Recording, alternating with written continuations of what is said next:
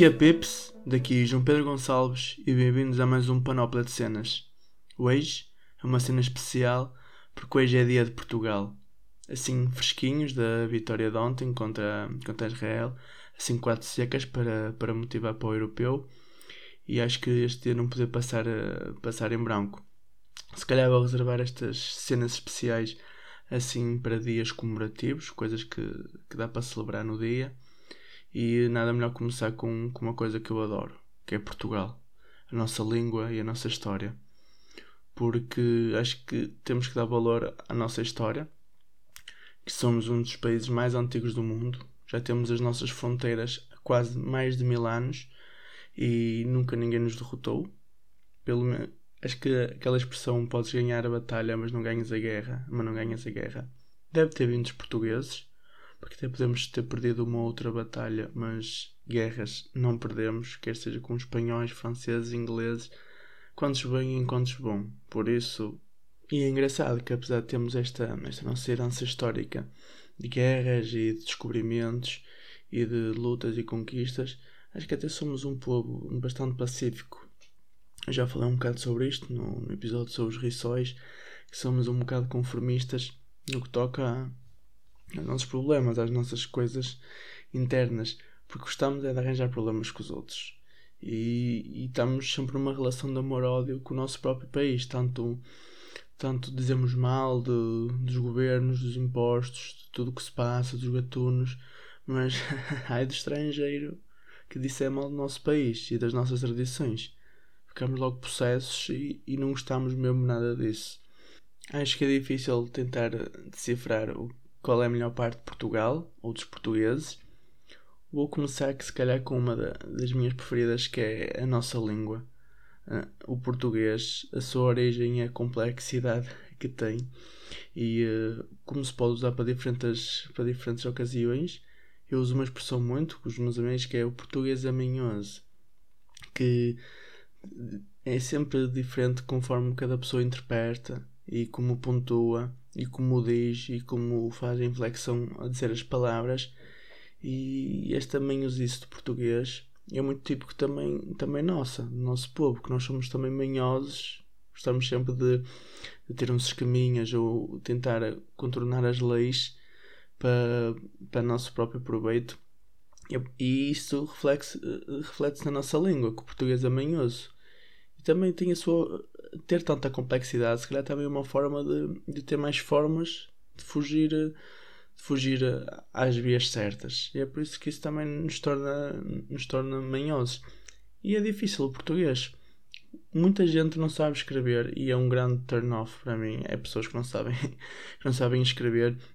Perco logo a vontade de falar com alguém, com o que é que seja, quando vejo aquelas abreviaturas, aquelas cenas mal pontuadas para mim é logo tipo fogo. Porque é que esta, esta pessoa não que é, só tirou o quarto ano, só tinha a quarta classe, é por isso que não sabe escrever. Porque eu dou mesmo valor à nossa língua. E apesar dos estrangeiros odiarem a nossa língua por causa da, da complexidade que é, é muito difícil aprender português para quem não é português, mesmo os espanhóis, italianos, com línguas mais parecidas com as nossas, é bastante difícil para eles. E uma coisa que é impossível é o sotaque. O sotaque, acho que se calhar um num milhão de estrangeiros consegue falar o nosso sotaque, consegue dizer as palavras como nós. Que dá para reparar que nós até conseguimos, na minha opinião, imitar mais ou menos bem o sotaque brasileiro, mas os brasileiros não conseguem falar como nós, o nosso sotaque. Principalmente o nosso, do Norte, que eu sou do Norte, sou de Braga e uh, acho muita piada o sotaque dos, Lisbo dos Lisboetas, dos Açorianos, dos Algrabios, porque não tem nada a ver com o nosso. E como Portugal nasceu no Norte, Portugal começou no Norte. O nosso português é que é o português a sério. Nós é que temos a verdadeira língua de Portugal, por isso. O resto, Lisboa, é sotaque. Eles é que têm o sotaque, não somos nós. Até quando dizem, ah, é o sotaque do Norte, não é o sotaque do Norte. O verdadeiro português é do Norte. Portugal nasceu aqui, é a nossa língua. Nós é que a fizemos. Lá, os mouros, entre aspas, é que tiveram que aprender. Por isso, o verdadeiro português é aqui, é no Norte. E acho que se calhar que também é mais consensual sobre o que é que os portugueses mais gostam de Portugal. É a nossa gastronomia, é, é a nossa comida, pois reflete as regiões e os nossos costumes, e, e temos esta troca de, de ideias, esta troca de, de pratos, de, de, formas de cozinhar entre todo o país.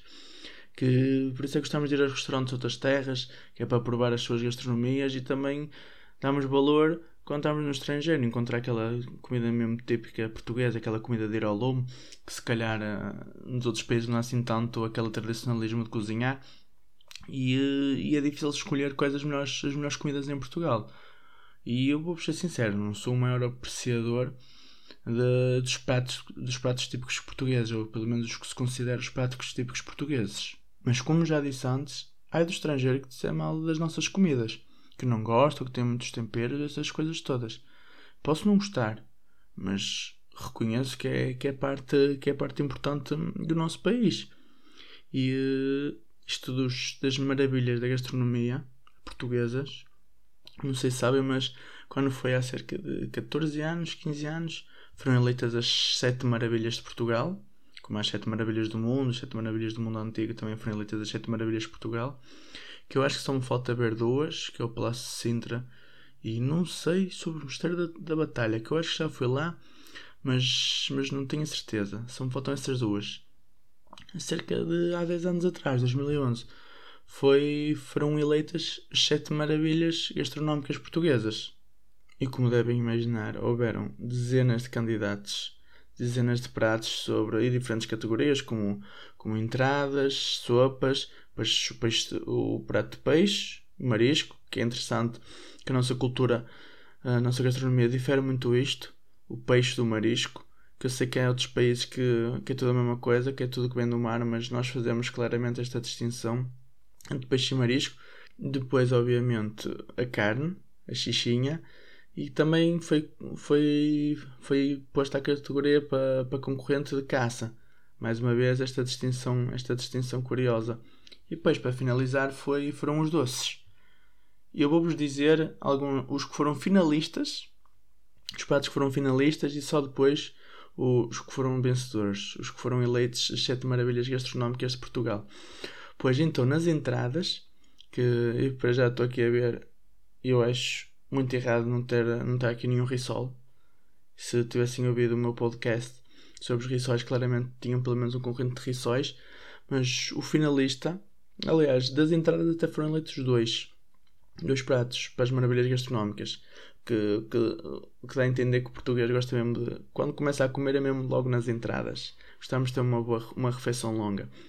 E o finalista que, que não chegou lá foi o bolinho de bacalhau. Pastel de bacalhau. Que é um primo afastado do risol e claramente tem a sua importância. Nas sopas, foi os finalistas, foi a sorda alentejana, como indica é do Alentejo. E eu não disse, mas o pastel de bacalhau eu vi que era mais da região, pelo menos foi, eh, foi candidato da região de Lisboa, mas acho que é transversal, acho que todo o país come, come bolinhos de bacalhau. A sorda alentejana do Alentejo e depois a sopa da pedra, que este sim é mais típico de Lisboa, ou pelo menos aqui na, na minha zona não, não é muito comum, por isso desconheço, sei o que é, mas acho que nunca comi, ou se comi foi uma ou duas vezes. No prato de peixe, que, que foi finalistas, foi o, o bacalhau a Gomes Sá, que também eh, foi candidato pela região entre Douro e Minho, por isso conheço bem. Mas este bacalhau acho que há, há milhentas formas de, cozinhar e se calhar até, até é curioso, não foi eleita, não foi escolhida para as maravilhas, para as maravilhas gastronómicas de Portugal, nenhum prato de bacalhau, se calhar por haver diversos pratos de bacalhau isso é difícil eleger um que eu, que eu, que eu vi que, que, foram candidatos, foram concorrentes, como o finalista Bacalhau Gomes está, também Bacalhau Abrás e Bacalhau Zé do Pipo. Ou seja, se calhar escolher só um, típico, um prato típico de bacalhau era, era difícil. Também falta aqui o bacalhau com natas. Se calhar foi por isso que, que não foi eleito. Mas acho que fazia falta um pratinho de bacalhau. E ainda no peixe, finalista, foi o polvo assado no forno que também polvo é outra história como o bacalhau, também polvo lagareiro e há diferentes formas de cozinhar polvo. No marisco, que, que já gosto pouco de peixe de marisco, não, zero mesmo, não como marisco, foi, foi finalista. É um Eijos ao um pato, desconheço totalmente, aparentemente é da região de Lisboa. E xarém com conquilhas, que ainda mais desconheço. e aparentemente é da região do Algarve. Ou seja, marisco não é mesmo nada a minha praia e, e não, é, não é uma piada. Na prata carne, finalista Chanfana, da beira litoral, também, também não sou grande apreciador. E uh, na parte também finalista, uma coisa que já é mais, já é mais comum por aqui, que é tripas à moda do Porto, uma boa tripinha. Por isso já estamos a ver que basicamente o norte, que é a minha região, está sempre presente pelo menos com finalista, o que é muito bom. Na parte da caça, que não foi, não foi escolhido nenhum prato, é o coelho a caçador, coelho do Porto Santo a caçador e a perdiz de escabeche. Coelho a caçador acho que já comi esporadicamente uma outra vez. Coelho do Porto Santo a caçador nunca fui à madeira, por isso nunca comi. E perdiz de escabeche, também não faço ideia o que seja mas se foi finalista, a que qualquer um destes pratos é bom. Nos doces, que acho que, que é o nosso forte, é a nossa, é a nossa doçaria, tanto ao pequeno almoço, lanche como sobremesa. Somos prós nistos. Os finalistas foi uh, daqui, da, da, minha zona, pudim da Abade Prescos, Prescos que é aqui mesmo perto, e pastéis de Tentugal, que hum, se calhar uh, queriam dizer Portugal na altura e ficou Tentugal não sei, mas também desconheço totalmente estes, estes, estes doces. Estes foram os que foram finalistas. Agora, foram muitos mais concorrentes, como, como por exemplo os ovos moles e uh, o cozido à portuguesa, também curioso, que não, nem sequer foi finalista.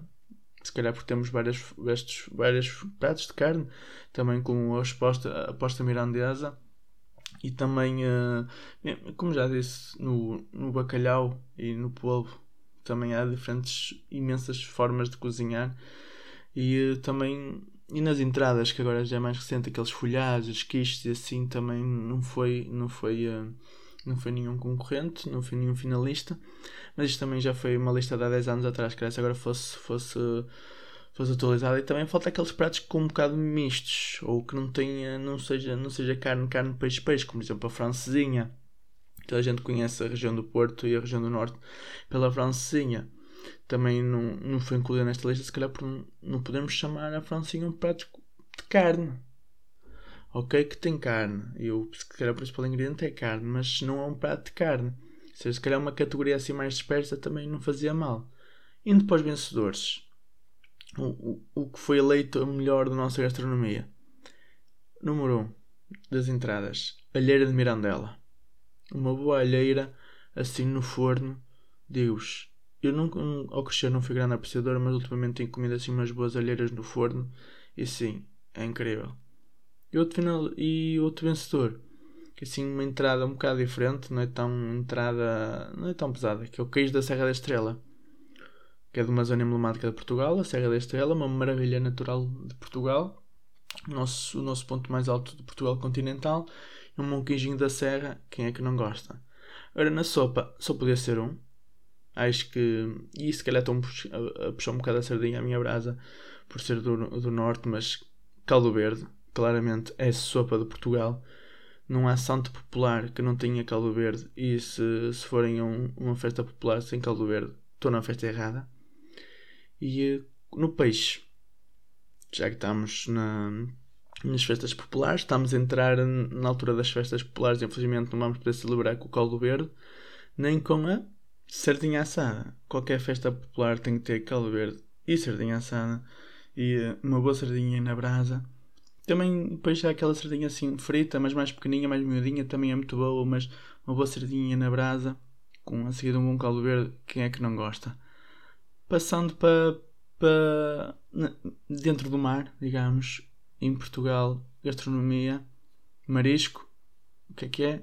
Arroz de marisco.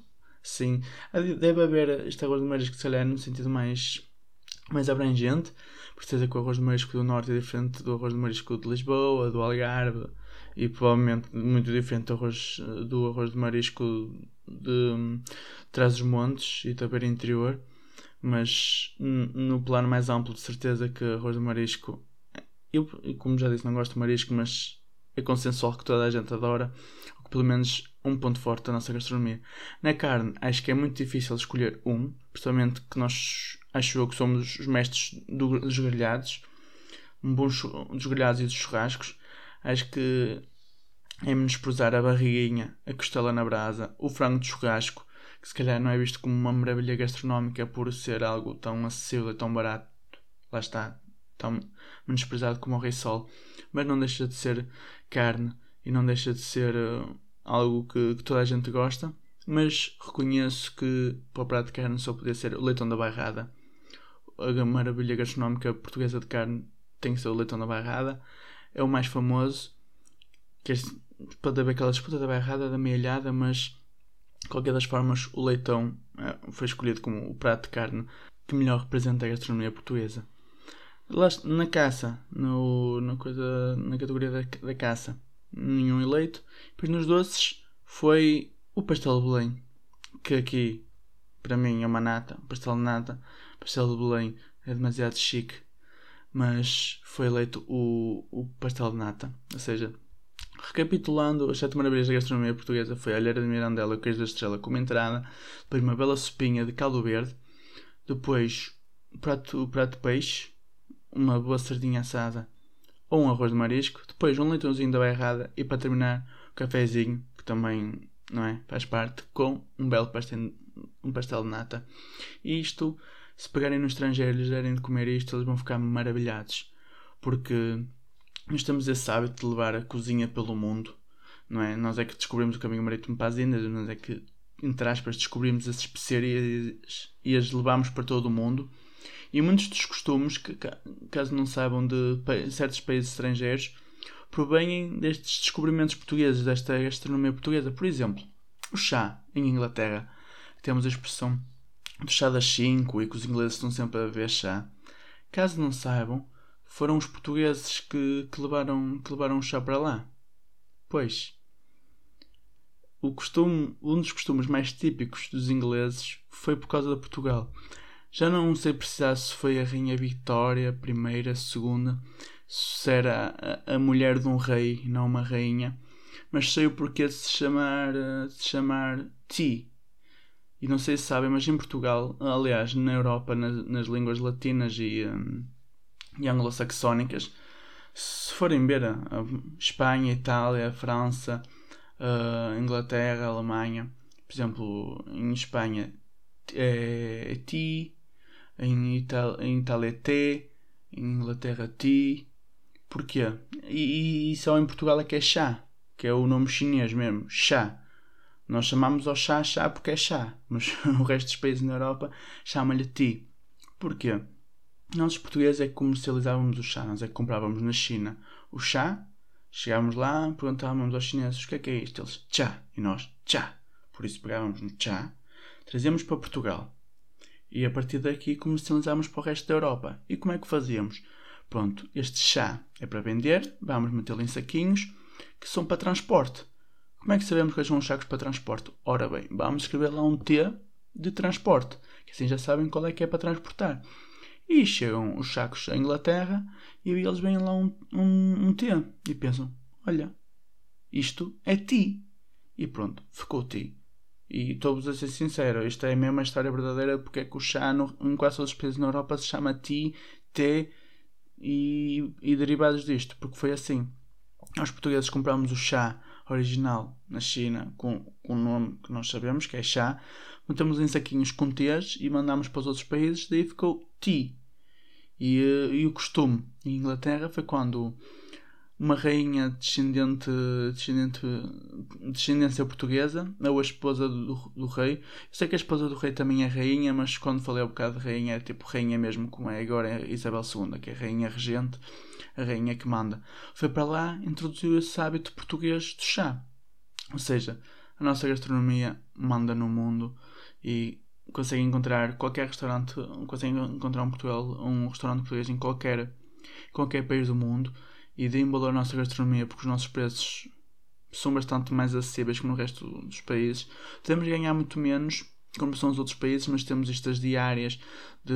Agora está a ficar um bocado chique em, em alguns. Estes hambúrgueres artesanais e assim, que por acaso gosto muito, mas está a ficar assim, os preços estão a ficar muito, muito altos. Mas nas diárias, nos tascos, nos, nos restaurantes típicos, dá para comer bem e barato. Por isso temos de, de dar valor a isso porque muitas vezes vamos para o estrangeiro de férias ou trabalhar ou assim, vamos a um restaurante, comemos uma comida normal e levamos logo uma multada de 15, 20, 30 euros, que até andamos de lado e ficamos a pensar, fogo, estou aqui em Portugal, eu pagava se calhar 5 euros e incluía pão, sopa, água, sobremesa e nunca um café com cheirinho. Por isso, vamos dar valor. E uh, este foi um especial do Dia de Portugal, um especial de Portugal um bocado focado na gastronomia porque é o que nós sabemos melhor fazer é cozinhar e comer. E grande parte dos nossos convívios são feitos à volta, à volta de comida, quer seja piqueniques, quer seja lanches, quer seja festas de aniversário a, a, comer num restaurante, quer seja ao fim, ao fim de um jogo de futebol e comer aquele, aquele hambúrguerzinho, ou ao fim de uma discoteca comer aquele cachorro, ou seja, grande parte das nossas, das nossas vivências, de grandes momentos, são feitos a comer com as pessoas que mais gostamos. Por isso, nada melhor do que no dia do nosso país falar da nossa herança gastronómica. Por isso, é tudo por hoje. Obrigado por terem ouvido. Bye bye, pessoal.